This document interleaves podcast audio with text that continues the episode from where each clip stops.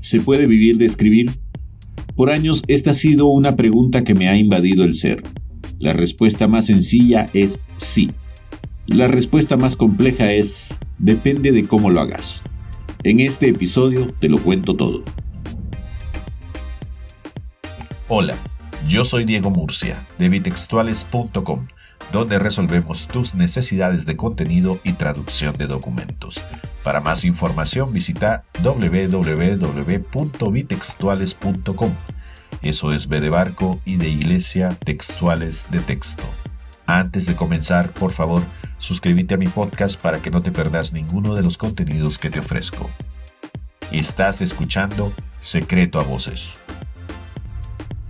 Roger García es una enciclopedia viviente que te conviene conocer se ha dedicado por más de dos décadas a escribir por encargo para poder comprar la libertad financiera con la que todos soñamos. Pero el camino no ha sido fácil para este hombre de letras a quien muchos consideramos un mentor en el oficio. Su éxito ha sido construido a base de pruebas y errores, algunos de los cuales le han costado muchos euros de pérdidas. Sin embargo, lo admirable de este hombre resiliente es que él ha logrado construir un negocio rentable que es sinónimo de calidad y profesionalismo. Para colmo, regala su conocimiento. Escuchemos lo que Roger tiene que decir. Roger García, eres un redactor freelance, traductor y bloguero. Seguramente comenzaste como todos nosotros en, otras pasiones, ¿no? He buscado sobre tu persona y dice que eh, eres licenciado en periodismo. Te has dedicado al periodismo a trabajar en agencias publicitarias y en empresas privadas de toda índole. En las webs se te puede encontrar por LinkedIn, que es donde más tenemos contacto tú y yo, a través del blog del redactor, una comunidad que reúne a gente freelance. Tienes más o menos 1.259 eh, personas y contando a la fecha. Creo que es un grupo que tiene pocos años, si mal no recuerdo, ya me contarás acerca de esto. También tienes la web redactorfreelance.com y redactorfreelance.es. Tienes también como autor la guía del redactor freelance, cómo ganar dinero escribiendo por tu propia cuenta. La idea de esta conversación que quiero tener contigo es que, bueno, estamos en una profesión un poco rara. Es reconfortante. Yo recuerdo la primera vez que publiqué una nota en un periódico y salió publicado mi nombre y me daban ganas de colgarlo eh, eh, en un cuadro para que mi mamá lo pudiera lucir ante las amistades, ¿no? Pero también es una profesión muy vilipendiada. Eh, se puede vivir de ello, obviamente, ¿no? Pero por los tiempos en los que vivimos, pues hay que hacer muchos sacrificios para poder llevar dinero a la casa, ¿no? De eso quiero hablar contigo ahora. Y en ese sentido, pues me gustaría que me hablaras un poco acerca de, para comenzar, ¿cuál es, cuál es tu filosofía de vida respecto al emprendedurismo al que te dedicas? Mi filosofía es, muy sencilla. A mí lo que me gusta es escribir. Desde pequeño mi pasión ha sido juntar letras, juntar palabras una, una al lado de la otra y con ello construir pues un mensaje, transmitir un, un, contenido, una opinión o lo que fuera, ¿no? Entonces yo cuando acabé el instituto eh, empecé a buscar unos estudios que estuvieran enfocados a esto, a poder escribir. Y como en España la carrera de escritor no existe como tal, pues entonces mm, me enfoqué al periodismo porque era lo que yo pensaba que, más se le parecía, ¿no? Y a partir de ahí, pues una cosa fue llegando a la otra y lo que hago hoy en día como redactor freelance no tiene nada que ver con lo que yo soñaba o quería ser cuando era chiquitito, ¿no? Pero bueno, es, es algo que, que, me gusta, que me llena y que me permite combinar pues dos aspectos importantes, ¿no? Que son mi pasión por la escritura y luego tener un medio de ganarse la vida y de poder pagar la, las facturas a final de mes. Entonces, por eso Mm, yo creo que mi filosofía se puede resumir en una frase que tengo en mi perfil de LinkedIn, que es yo escribo para otros porque quiero comprar tiempo para escribir para mí. Es decir, no me importa dedicar una parte de mi jornada laboral a escribir contenidos para mis clientes, que seguramente no son lo que lo, el tipo de textos o los temas que a mí me interesaría hacer, pero que me permiten generar unos ingresos para luego dedicar otra parte de mi jornada laboral o otros días de la semana a escribir cosas que realmente me gustan para mi blog, para determinados clientes con los que tengo mucha afinidad o para proyectos literarios propios que tengo en marcha desde hace tiempo, pues cuentos, novelas, etcétera. Estaba tratando de hacer cuentas de cuánto tiempo llevas dedicándote a esto de la escritura. supongo que lo primero que hiciste al salir de, la escuela, la universidad, fue dedicarte al periodismo, ¿no? ¿Ya sumas más o menos 20 años? Sí, sí, la verdad es que sí. Y yo tengo 42 años, sí, 42 años y escribo desde muy pequeño, ¿eh? desde los 12 años, cuando mi padre compró nos hizo el gran regalo de meter un ordenador en casa y, enseñarnos a usarlo y apuntarnos a cursos de informática y, hacernos para mí uno de los mayores regalos que me han hecho en mi vida, que es tener la posibilidad de, acceder a un ordenador y a Internet. Y, desde ahí empecé a hacer cosas, mm, publicar algunos cuentos, entrevistas y tal. Y cuando estaba estudiando en la universidad, prácticamente desde el primer año ya empecé a buscarme la vida para hacer colaboraciones con medios, para publicar cosas, porque todos los profesores nos decían, mm, tenéis que moveros porque solo con los estudios, solo con lo que vais a aprender aquí, no vais a tener una salida al mercado profesional fácil. O sea que sí, tranquilamente hace más de 20 años que estoy dándole a la tecla. ¿Te acuerdas de cuál es la marca de computadora que tuviste la primera vez? Eh, sí, era un Olivetti PC 86, que es una marca que me parece que fabricaba máquinas de escribir. Creo que es una marca italiana que fabricaba máquinas de escribir y, sacaron un ordenador que era buenísimo, buenísimo. Entonces, mi padre es contable, bueno, ya, ya está jubilado, y él se lo compró porque vio que esto era el futuro, ¿no? La, contabilidad informática, ¿no? Y aparte de eso, pues eh, tenía su procesador de textos y tenía una serie de programas que estaban muy bien para lo que era esa época y, y, además venían todos con unos tutoriales geniales, unos cursos que hacías tú mismo para aprender a utilizarlos. Y ahí, ahí fue como mi introducción en el mundo de, en el mundo de la composición digital o, o de, o de la redacción digital, ¿no? Y la verdad es que lo recuerdo con gran cariño porque era una máquina estupenda. Con toda esta experiencia que has acumulado a lo largo de estas dos décadas, supongo que tendrás historias donde te han pasado cosas que te han puesto en muchos aprietos, cosas para no repetir, para no rememorar. ¿Puedes contarnos algunas de esas situaciones en donde al ofrecer tus servicios te has metido en estos problemas que no pensaste que los ibas a tener y cómo los has solucionado? A mí me gusta, a mí me ha pasado de todo. Me gusta decir que, que he pisado todos los charcos posibles que en esta profesión, porque cuando yo empecé en 2006 el mundo de la redacción, o sea, existían los freelance, pero no era una profesión que tuviera los redactores freelance, pero no era una profesión, al menos en España, que tuviera una visibilidad pública. Entonces, no había nadie a quien irle a preguntar y, y tuve que ir aprendiendo por mi cuenta, ¿no? Entonces, he cometido todos los errores que se pueden cometer en este trabajo, ¿no? He hecho montones de pruebas de redacción sin cobrar y sin luego conseguir el trabajo.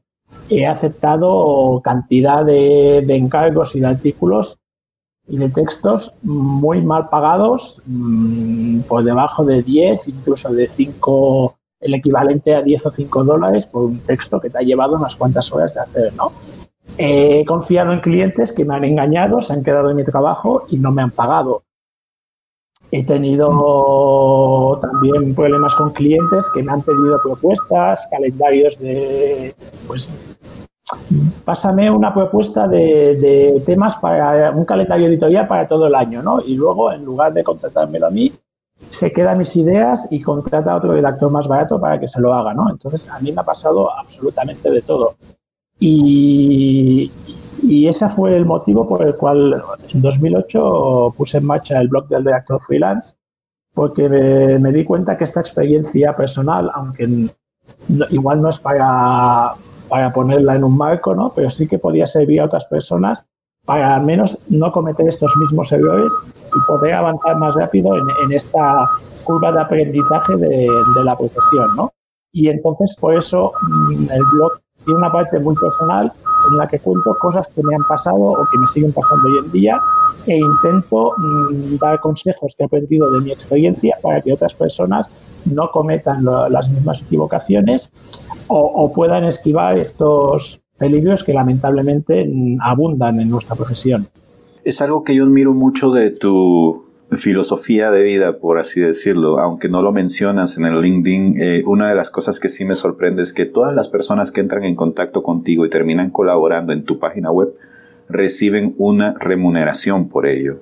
Podrías perfectamente pedir los textos y no pagarle a la gente, pero tratas a las personas como te gustaría que te trataran en otros sitios, ¿no? Es algo que creo que has aprendido a lo largo de estos años. En nuestra profesión, en el mundo de la redacción, ocurre algo muy, muy extraño y que es impensable en otras profesiones, que es que hay gente que te pide que trabajes gratis para ellos, ¿no? Lo hacen con la excusa de que de esta manera vas a tener visibilidad, vas a coger experiencia, vas a poder hacer un portfolio de trabajos, vas a poder colaborar en proyectos muy interesantes, pero al fin y al cabo te están pidiendo que mm, dediques tu tiempo y esfuerzo a hacer un trabajo que beneficie a otros y que tú no cobrarás. Entonces, yo estoy radicalmente en contra porque, mm, por ejemplo, a mí no, no se me ocurriría nunca ir a una panadería y decirle, oye, mm, dame una vaga de pan y si está buena te pondré una, una mención en Instagram y vas a ganar muchos clientes, ¿no?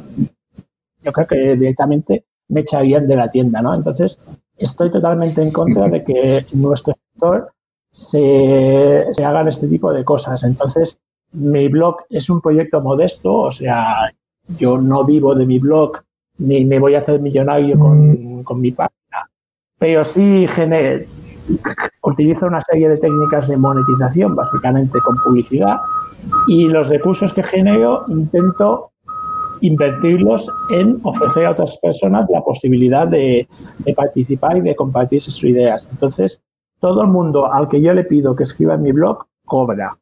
Luego hay otras personas que me ofrecen, oye, me gustaría publicar un artículo en tu blog porque me interesa a nivel de promoción, porque quiero meter un enlace a mi web y tal. Entonces, podemos llegar a un acuerdo. Yo no te voy a pagar, pero tú a cambio vas a tener un retorno en este sentido.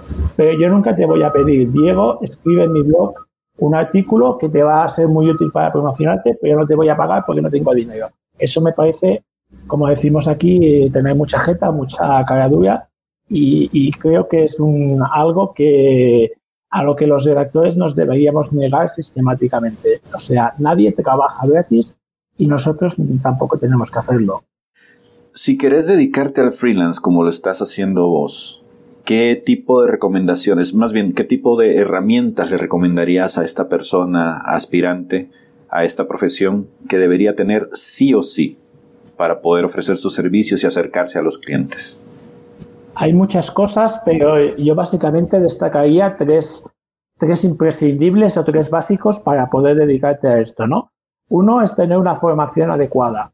Yo estudié periodismo, eh, no es imprescindible haber estudiado periodismo o, o, haber, ido a la universidad, haber ido a la universidad para poder escribir bien y ofrecer tus servicios, pero sí que tener alguna formación relacionada con el mundo de la lengua, la literatura, la filología, yo creo que ayuda mucho porque eh, al fin y al cabo escribir no es, no, no, es un talento mágico que nos caiga del cielo, es, es un, una técnica, una disciplina que se aprende y se mejora mediante la formación. Por lo tanto, formación adecuada. En segundo lugar, antes de dedicarte, de lanzarte a la piscina y, establecerte como freelance, yo recomiendo siempre haber trabajado un tiempo para otras empresas, ¿vale? Aunque no sea satisfactorio, aunque no esté muy bien pagado, aunque no sea exactamente lo que tú tienes que hacer, lo que tú te gustaría hacer, yo creo que esta etapa de aprendizaje en el mundo empresarial es fundamental para entender cómo funcionan las cosas. Es decir, cómo es el mercado, mm, qué necesidades tienen las empresas, cómo funciona una empresa, el tema de la facturación, los pedidos, etcétera. Eh, establecer relaciones personales que luego te sean muy y profesionales que luego te sean muy útiles para empezar, ¿vale? Tener un poco de experiencia en el mundo empresarial, porque al fin y al cabo un freelance eh, es, un, es, un, pequeño empresario, es un empresario unipersonal. Entonces, si tú no entiendes cómo funciona el mundo de la empresa, te va a costar muchísimo eh, poner en marcha tu negocio, ¿no? Y luego, un, un o sea, hemos hecho formación, experiencia y un tercer requisito que yo considero que es muy útil es, antes de iniciar esta aventura, tener un poco de dinero en el banco, haber trabajado anteriormente y tener pues unos recursos económicos, yo siempre recomiendo, pues para cubrir tus necesidades básicas, el alquiler, el coche, el teléfono, la luz, durante dos años. Esto que parece complicado, pero bueno, no lo es tanto, pensando que podemos ahorrar para otras muchas cosas, para comprar una vivienda, para comprar una casa. Este colchón económico te dará la libertad de poder afrontar el día a día sin ansiedad. Esto es algo que a los freelance nos destruye, ¿no? Que es, Dios mío, si no me sale un trabajo hoy, no voy a poder pagar el alquiler y me van a echar de casa. Esto, trabajar de esta manera es, insostenible. Entonces, tener una, una cierta autonomía financiera para poder aguantar un poco, probar diferentes cosas y encontrar lo que te funciona. Si tú te lanzas esta aventura con la necesidad imperiosa de aceptar cualquier trabajo en cualquier condición, eh, te vas a quemar muy, muy rápidamente y, lo, seguramente lo vas a acabar dejando en poco tiempo. En todas estas etapas tres que mencionaste, vas conociendo gente, gente que al final resulta ser clave a la hora de conseguir clientes, ¿no? Vos has sacado bastante provecho de eso. Hay gente que la, que la conociste justo en el momento en que estabas ocupando esas posiciones en las agencias, en los medios, pero hay gente que la has conocido después a, través de tu página o de los posts que vas compartiendo por la web.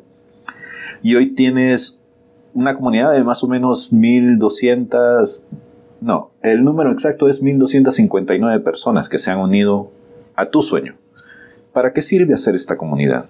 Eh, bien, primero puntualizar que estas 1200 personas que comentas eh, son los miembros del grupo de LinkedIn, que es una, una pata de, de, la comunidad que hay alrededor del blog del redactor freelance, ¿no? Eh, tengo, el blog también tiene presencia en otras redes sociales y en total suman, un, creo que deben ser unos 6.000 seguidores. Eh, redes sociales una pata. Eh, el blog, redactorfreelance.com, que es como empecé todo, es una página que actualmente está sobre las 60.000 visitas mensuales aproximadamente de gente de todo el mundo, lo cual es, algo maravilloso. Y en tercer lugar, también hay un boletín que está vinculado al blog, son unos 3.500 suscriptores, que son como los seguidores más fieles, ¿no? Los que quieren saber cada, cada semana, cada, cada mes lo, lo que voy publicando, ¿no? Entonces, todo esto configura una comunidad de redactores en español global, porque es que además hay gente de, de, todos los países que te puedas imaginar. Es que hay gente de España, lógicamente, hay gente de, toda América, del norte y del sur, de prácticamente todos los países. Hay gente que escribe en español desde Australia, desde Rusia, desde Indonesia, o sea, desde sitios eh, que no te hubieras imaginado nunca, ¿no? Y, toda esta comunidad es como, como un punto de encuentro en Internet en el que los freelance que trabajamos solos, o como es mi caso, trabajamos en casa y estamos un poco aislados, pues podemos compartir experiencias, puntos de vista, cosas que nos han pasado, consejos, oportunidades de trabajo, eh, avisos de estafas que circulan por Internet. ¿no? Es, es un poco la forma de, de romper este aislamiento que, que, sufrimos todos los que trabajamos como freelance, que es decir, trabajamos por nuestra cuenta y muchas veces aislados, entre comillas, en casa o en espacios de coworking o en oficinas pequeñitas, despachos, pero que no tenemos relación con, con, otros profesionales que hagan lo mismo que nosotros. ¿Y de dónde te nació la idea de formar esta comunidad? ¿O de dónde te nació la necesidad de hacer estos enlaces con la gente? Claro, es, es lo que te comentaba antes, ¿no? Cuando yo, yo cuando empecé, eh, claro, yo enseguida vi que había una figura que era el freelance, ¿no? Que estaba eh, ahí en, una cosa mítica, ¿no? Que colaboraba, pues en los medios de comunicación colaboraba, había una periodistas de fuera que, que vendían contenidos, pero no, no, estaban en la redacción, ¿no? Y en la editorial había también pues redactores que no trabajaban, que trabajaban en casa, que para mí era algo alucinante, ¿no? Y venían una vez al mes y entregaban sus contenidos en, en, un cartucho magneto óptico, no sé cómo se llamaba, ¿no? Y les pagaban y se iban y, y a mí me, me, me, fascinaba esto, ¿no? Yo buscaba en internet, quiero conocer estos freelance, pero en España no me salía nadie, solo encontraba eh, figuras de este tipo pues en Estados Unidos, en el Reino Unido, donde el redactor freelance, el copy, eh, es, es, una profesión que existe desde hace más tiempo, ¿no?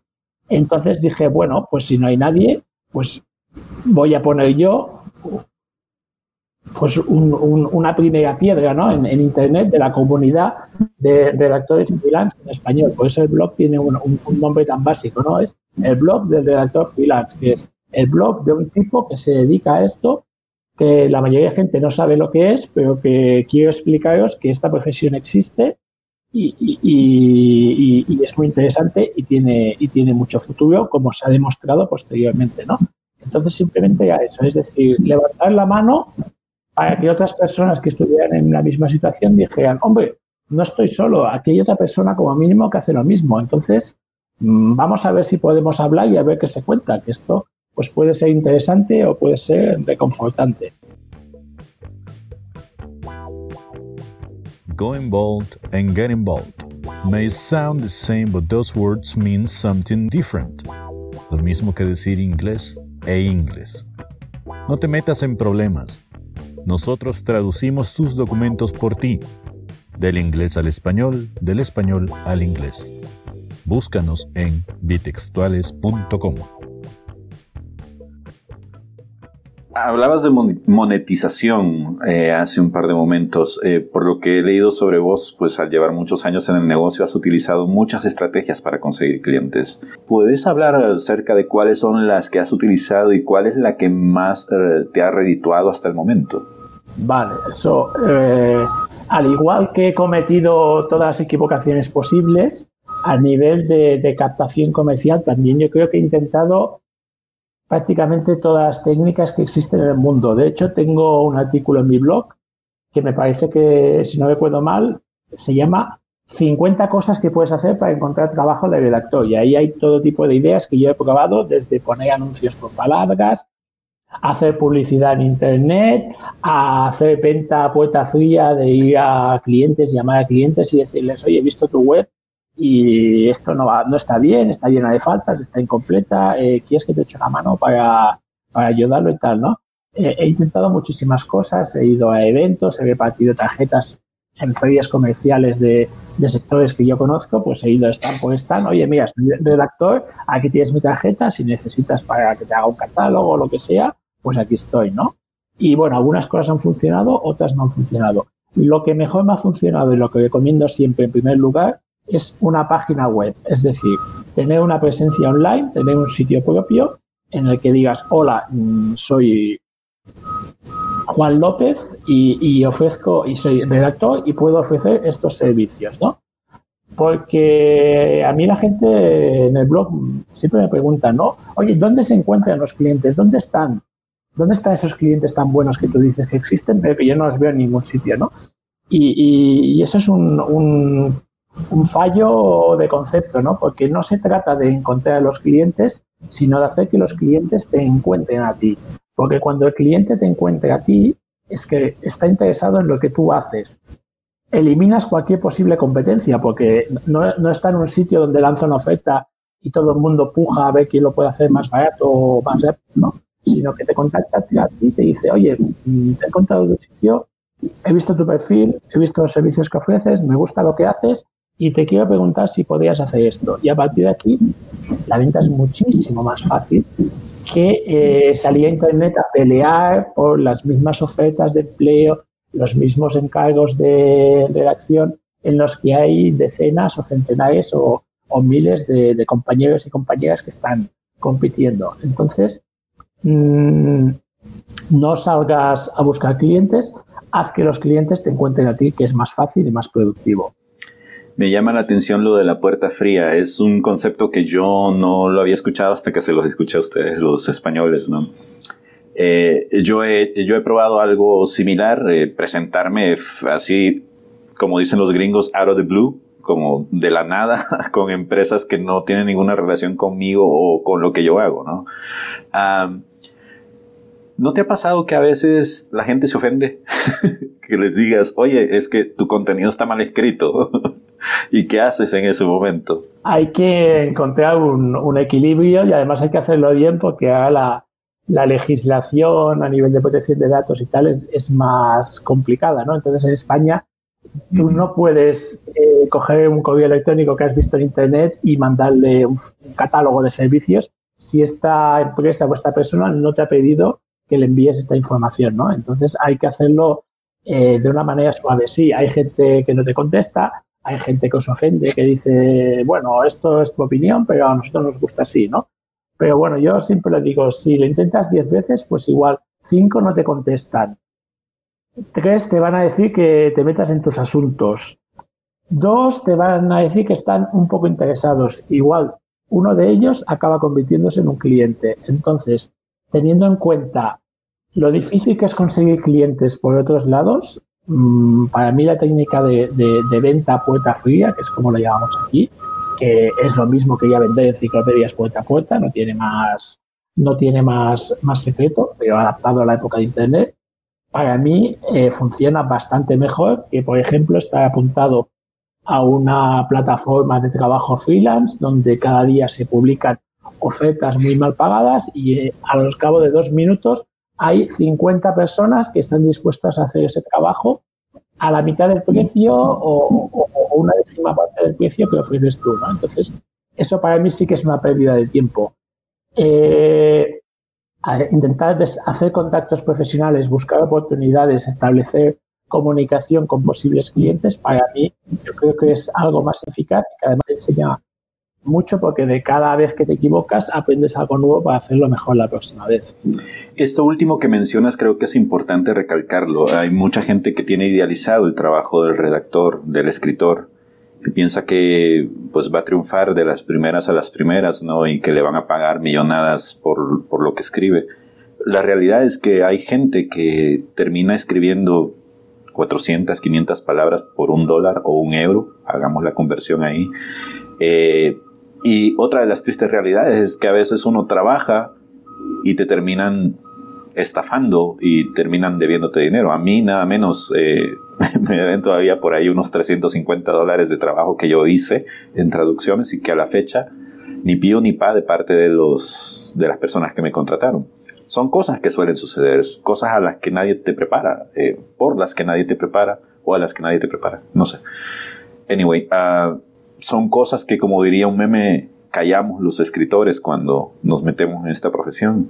¿O qué opinas acerca de esto? Sí, a, mí también me ha pasado y tengo bastante presente la cantidad de dinero que todavía se me adeuda eh, de diferentes clientes que me han hecho impagos en estos 10 años, ¿no?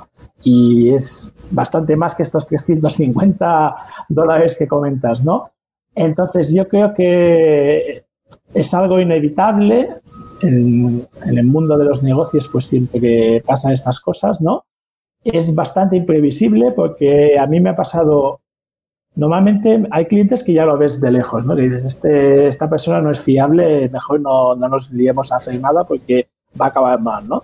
Pero hay veces que te sorprenden porque es una empresa sólida, con una trayectoria en el sector, con presencia internacional y que un buen día pues eh, quiebra o hace una suspensión de pagos y, no paga a sus proveedores y ya está, y ya puedes hacer lo que quieras, ya puedes denunciar en Internet, ya puedes acudir a, un juzgado que no vas a cobrar. Y esto me ha pasado a mí cuando hubo la crisis inmobiliaria en España. Eh, me pasó con varias empresas inmobiliarias más o menos pequeñas o medianas y, no hay manera de cobrar, por mucho que, que te empeñes, eh, no lo vas a cobrar. Entonces, lo que he aprendido de esto es que es mejor prevenir que cuidar siempre. Entonces, si no ves claro un trabajo, no lo aceptes. Si no sabes con quién estás tratando, es una empresa que tiene una presencia un poco oscura en Internet o, o, tu contacto no está ni en LinkedIn o tiene un perfil que no tiene ni foto ni nada. Todo lo que veas sospechoso, mejor no te metas.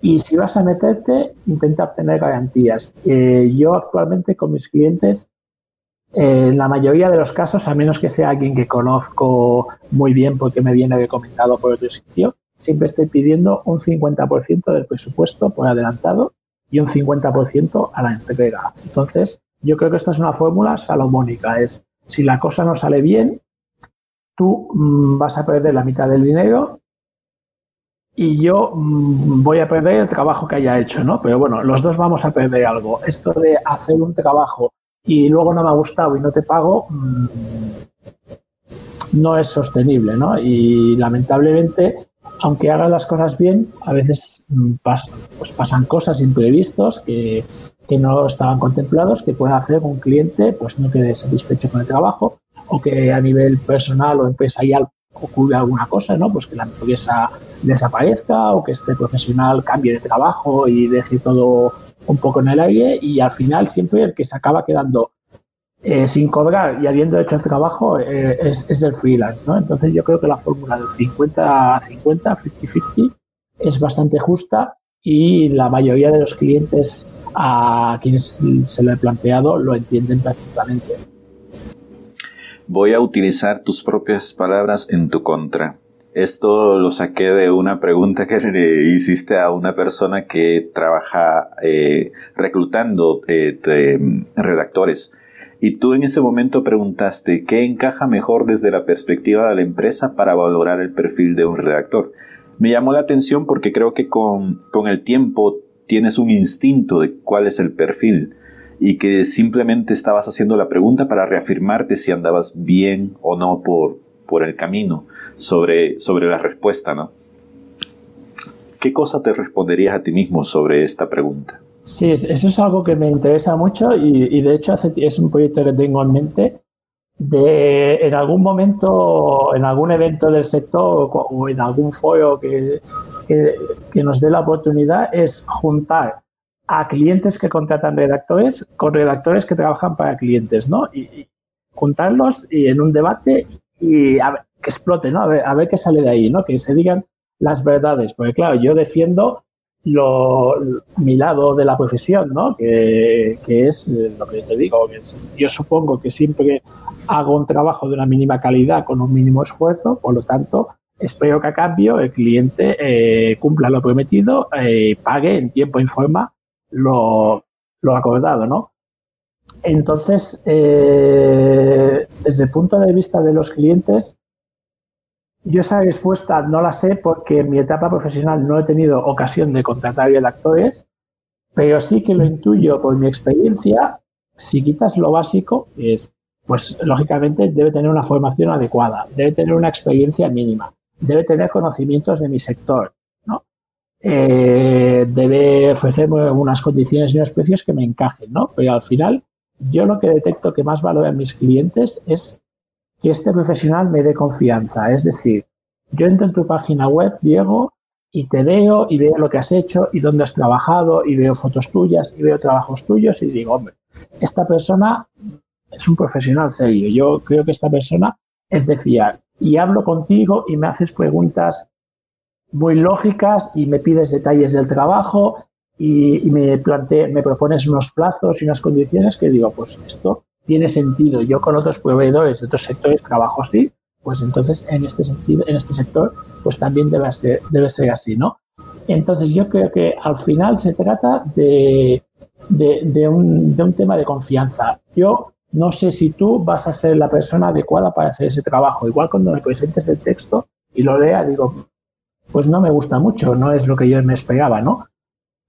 Pero en el proceso previo, si tú me has dado la confianza de que tú eres la persona adecuada para hacer este trabajo, todo va a fluir mucho mejor y yo voy a estar mucho más tranquilo.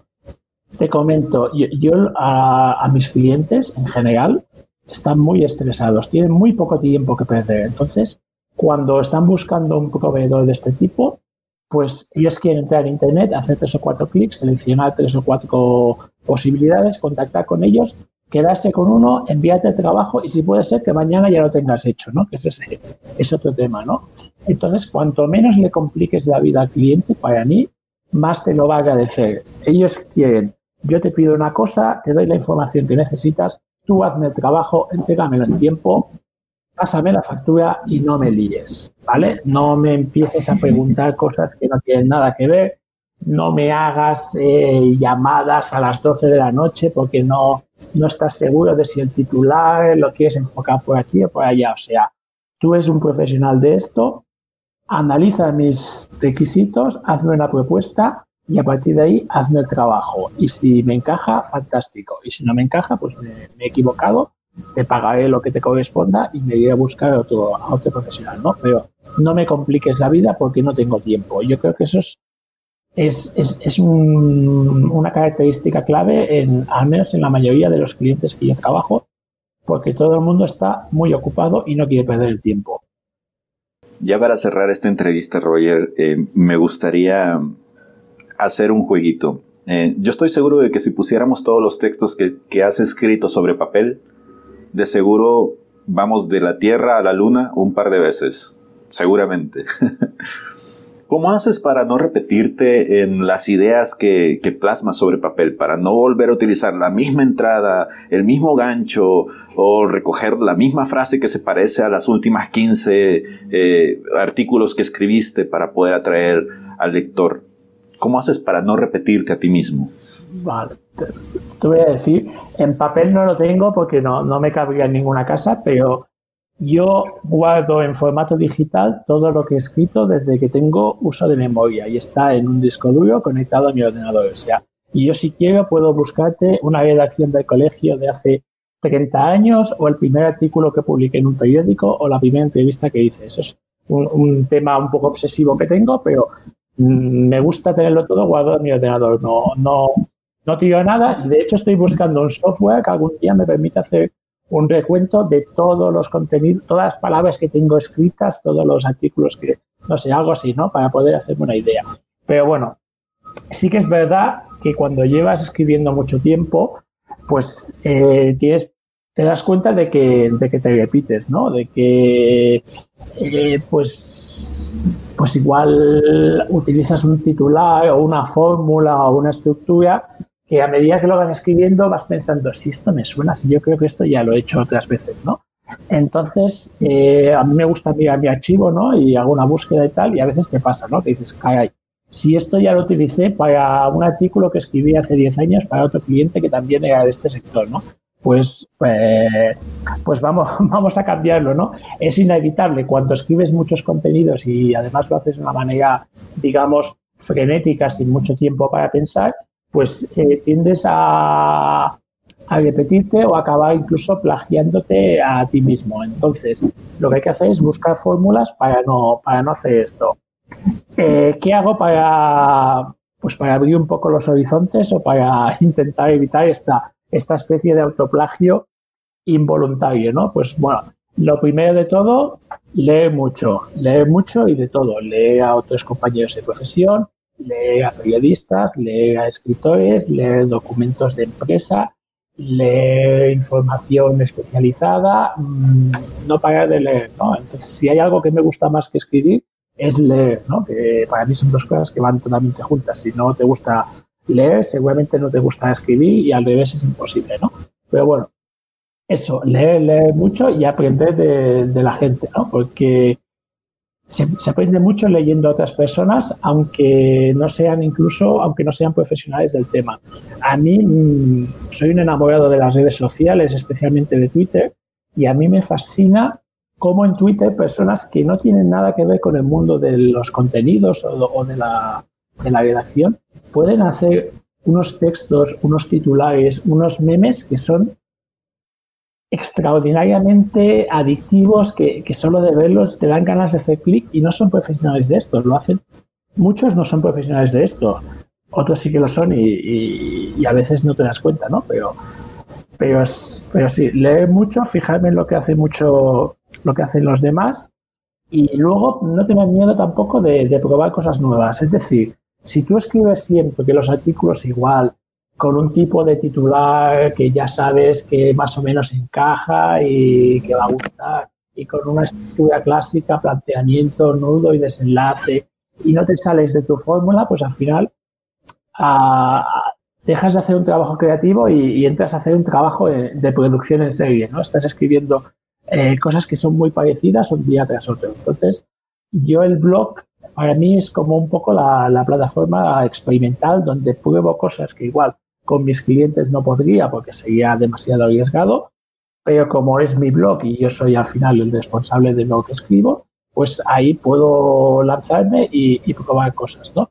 Y a veces funcionan y a veces no funcionan, pero siempre aprendes tanto de lo que funciona como de lo que no funciona. Entonces, yo creo que para no repetirse, lo que te digo, leer mucho, fijarse en estilos diferentes, en autores diferentes, incluso que no sean profesionales o incluso que sean de otros sectores, y no tener miedo a, probar cosas, porque al final, si todos escribimos lo mismo siempre y todos escribimos igual dentro de un canon rígido y del cual no se puede salir, como, como pasa a veces con el SEO, ¿no? que parece que tiene que ser todo eh, medido y cuadriculado, si todos escribimos igual, al final la lectura en Internet o en cualquier otro contexto sería algo muy aburrido, porque al final estaríamos viendo únicamente clones de clones de clones de los mismos contenidos. Y al final, ¿cómo haces para relajar los dedos de tanto escribir? Bien, esa es una buena pregunta. Tengo por ahí una, una pelotita antiestrés muy, muy chula. No, a ver, eh, intento no trabajar más de 8 o 10 horas al día para no. Pues para darle un poco de, relajación al, tema físico, porque realmente es un trabajo que no es como. Yo, digo que es un trabajo duro, pero claro, no es como trabajar en el campo, en una mina o descargando camiones, ¿no? Pero es un trabajo que también física e intelectualmente es exigente. Entonces hay que saber poner unos límites entre lo que es la parte profesional y la parte privada de tu vida, ¿no? Entonces intento tener una jornada más o menos estructurada, no trabajo de noches, es una línea roja que nunca he querido cruzar, intento no trabajar los fines de semana, que no siempre lo he conseguido, intento salir de casa siempre que, puedo, un rato por la mañana y un rato por la tarde para evitar este, este aislamiento y hago natación un par de veces por semana, pues un poco para, para cuidar la espalda, el cuello y tal, y también porque me va, me va genial para pensar. Eh, necesito algún sistema para poder grabar notas de voz debajo del agua, porque cuando estoy haciendo largos en la piscina se me ocurren unas ideas maravillosas y no tengo papel ni móvil para, para apuntarlas, ¿no? Entonces tengo que estar ahí memorizando ese titular que se me ha ocurrido para cuando llegue a casa apuntar, no enciendo el ordenador, lo apunto en un papel y al día siguiente, si acaso, pues lo, lo vuelvo a mirar y si vale la pena, pues entonces lo, lo escribo, ¿no? Pero, pero bueno, sí, es una profesión bonita, pero hay que ponerle límites, si no la vida se hace triste. Roger, te agradezco por todos los secretos que nos has compartido. Ya para terminar, ¿cuáles son tus generales en la internet para que alguien interesado en el tema decida contactarte, hacer una amistad o hacer negocios? Para encontrarme fácilmente, eh, buscas en internet el blog del redactor freelance o entras directamente en redactorfreelance.com y ahí tienes acceso al blog, a los artículos que comparto y a la comunidad. Me puedes encontrar en en LinkedIn, en Twitter y en Facebook como redactor freelance, tal cual, y, o, como Roger García, mm, seguramente también te, voy a, te voy a salir. Y para cualquier consulta, tanto en el blog como en redes sociales, ahí tienes mi correo electrónico, puedes escribirme para preguntarme lo que quieras relacionado con esto sin ningún miedo y yo siempre siempre digo que siempre contesto todos los mensajes no es cierto porque alguna vez algún mensaje que es muy mal educado o muy inoportuno, pues directamente no lo contesto, ¿no? Pero bueno, eso es un 1%. Cuando es alguien que me pide consejo, que me cuenta un caso, que quiere empezar en esto y necesita eh, pues compartir alguna cosa, yo en la medida que puedo intento siempre contestar. Porque cuando yo empezaba envié muchos mensajes a a periodistas, a freelance, de, sobre todo de, Estados Unidos, de Reino Unido, porque aquí no había nadie y, es muy es muy frustrante cuando tú haces un intento de contactar con alguien y no te contesta, ¿no? O dejas un comentario en su blog y no te responde, ¿no? Entonces, eso es otra cosa que también he aprendido con la experiencia y, es un error que intento no repetir. Entonces, aunque yo ya lleve tiempo en esto y tenga un cierto posicionamiento y, en algún punto se me pueda considerar un referente de esta profesión, yo siempre voy a tener tiempo para contestar tu mensaje, tu consulta, para compartirte algunos enlaces que te pueden ser útiles o simplemente pues para escuchar tu caso y darte ánimos que es lo que me hubiese gustado que hubieran hecho conmigo cuando empecé hace ya más de 10 años. Muy bien. Roger, de nuevo te agradezco, gracias por tu tiempo. Sé que habíamos prometido nada más robarte media hora y ya casi es 45 minutos, poco más. Pero de verdad, mucha gente lo va, lo va a agradecer. Eh, hay mucho material para poder pensar y para poder aplicar te agradezco y te mando un saludo desde acá, desde El Paso. Muchas gracias a ti, Diego, por ofrecerme esta oportunidad. Ha sido un placer, ha sido muy interesante porque, aunque mayormente sea yo el que habla, cuando tienes este tipo de interacciones, entrevistas, debates, foros y tal, al final siempre acabas aprendiendo algo también y reflexionando sobre las preguntas que te plantean. O sea que para mí también ha sido un placer y un enriquecimiento. Hasta pronto, Roger. Muy bien. Si te gustó este contenido, te invito a que visites bitextuales.com. Ahí encontrarás más información relacionada con el mundo editorial y de la traducción en formato online y podcast. También te invito a darte una vuelta por la sección del sitio sobre recomendaciones tecnológicas, donde te doy a conocer accesorios que yo he utilizado en mi vida periodística y que me han ayudado a convertirme en un profesional de la escritura más productivo. Te prometo que mis recomendaciones te ahorrarán dinero y dolores de cabeza. Por cierto que si deseas comprar alguno de estos aparatos, usa los links que he depositado en medio de los textos y con ello me ayudarás a generar una entrada para seguir produciendo más contenidos como este. Esto no representa ningún costo extra para vos durante tu compra.